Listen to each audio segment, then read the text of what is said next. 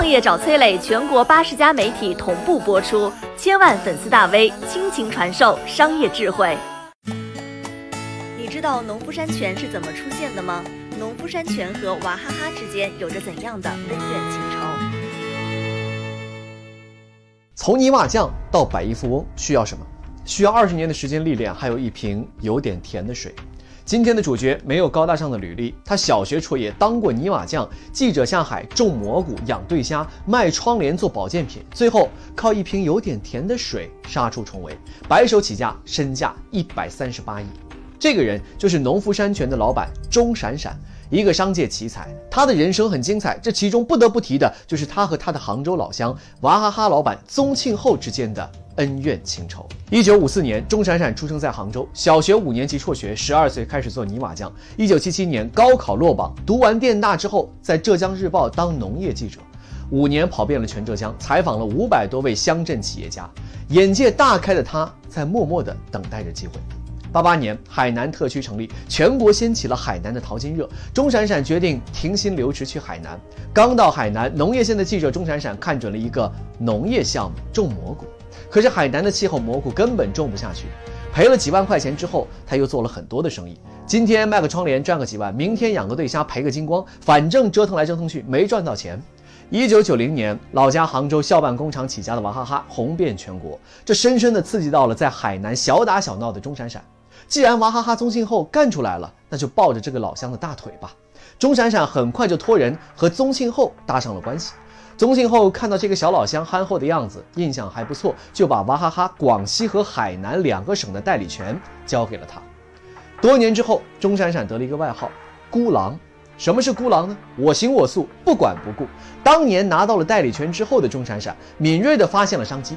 娃哈哈在广东很受欢迎，但是没有代理，这是一个绝好的商机。但是广东不属于自己的代理区域，串货那是大忌，搞不好会全盘皆输。孤狼钟闪闪名不虚传，不管了，先干了再说。他把海南低价拿到的货源运到广东高价转卖，但天下哪里有不透风的墙呢？这个事儿还是让宗庆后知道了。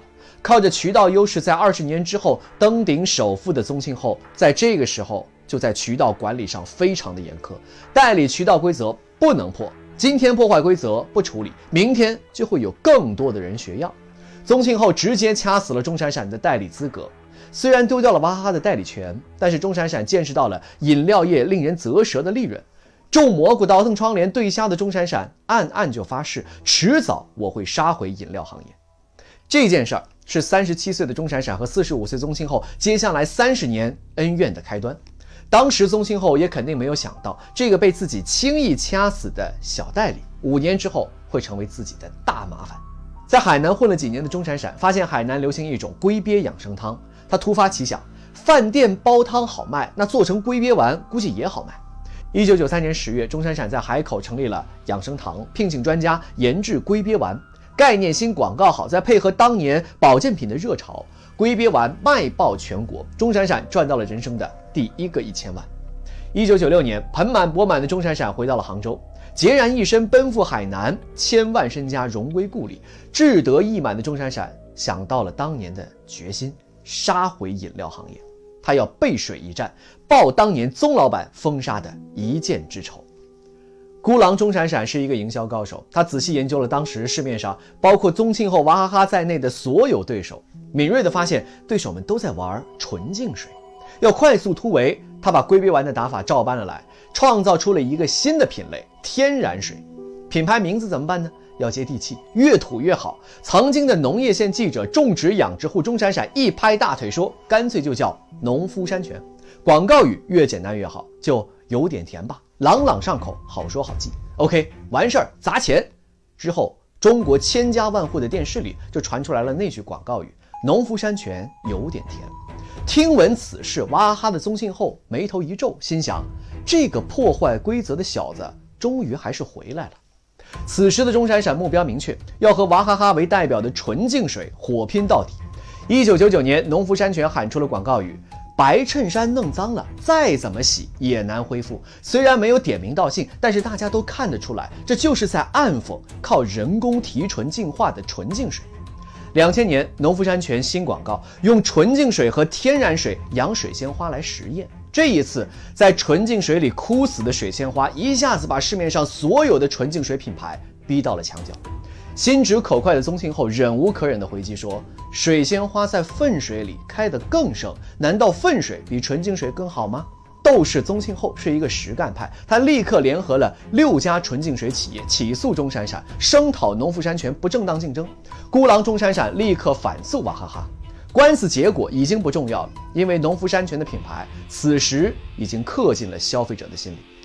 在饮用水上出尽了风头，钟闪闪趁势进军饮料市场，一口气推出了大量的新饮料，每一个产品都和娃哈哈针锋相对，一山难容二虎啊！就在所有人期待农夫山泉又会用什么样的舆论造势营销来抢夺娃哈哈市场的时候，舆论和新闻突然站到了他的对立面。二零零九年的十一月，钟闪闪的发家之地海南爆出了新闻，农夫山泉在有关部门的检测当中砷含量超标。这件事儿被称为“砒霜门”，钟闪闪立刻在杭州召开发布会，发声喊冤。这一次，他的老对手宗庆后站了出来，公开声援，替钟闪闪鸣不平，说某些地方的有关部门找企业的麻烦有点乱来了。这件事儿之后，钟闪闪和宗庆后之间多了一份惺惺相惜，少了一份剑拔弩张。也好在中国市场实在是够大，容得下这两位饮料大佬。时至今日，已经七十五岁的斗士宗庆后依然在一线奋斗，生命不息，战斗不止，延续着自己渠道为王的神话。六十六岁的孤狼钟闪闪也依然还在商海搏杀，继续思考着如何成为新的品类第一。二零一八年，娃哈哈的营收四百六十八亿，农夫山泉营收二百零九亿，宗庆后依然还是钟闪闪面前那座高峰。而两个人三十年前年轻时结下的恩怨，可能早已化解。我们旁人也无从知晓，钟闪闪和宗庆后之间的恩怨情仇，恰恰也是改革开放的一个缩影。大浪淘沙始见金，他们一个特立独行，一个奋斗不息，两个人都在激烈的市场竞争当中成就了自己的商业帝国。但是传奇离不开祖国改革开放稳定发展的机遇。曾经有媒体人问娃哈哈未来的接班人宗庆后的女儿宗馥莉：“你最敬佩的对手是谁？”宗馥莉回答道：“我比较喜欢农夫山泉。”也许他们之间的故事还会继续延续到下一代接班人的手中吧。你好，我是松南，是崔磊的合伙人。包括抖音、快手、百度、阿里、腾讯等等这些互联网公司，都曾经邀请过我们去分享创业方面的课程。我们把主讲的内容整理成了一套音频的课程，里面包含了如何创业、如何做副业、优质项目的剖析等等，相信对你会有所帮助。下拉手机屏幕，在节目简介里添加我的个人微信，这套课程今天免费送给你，快去领取吧。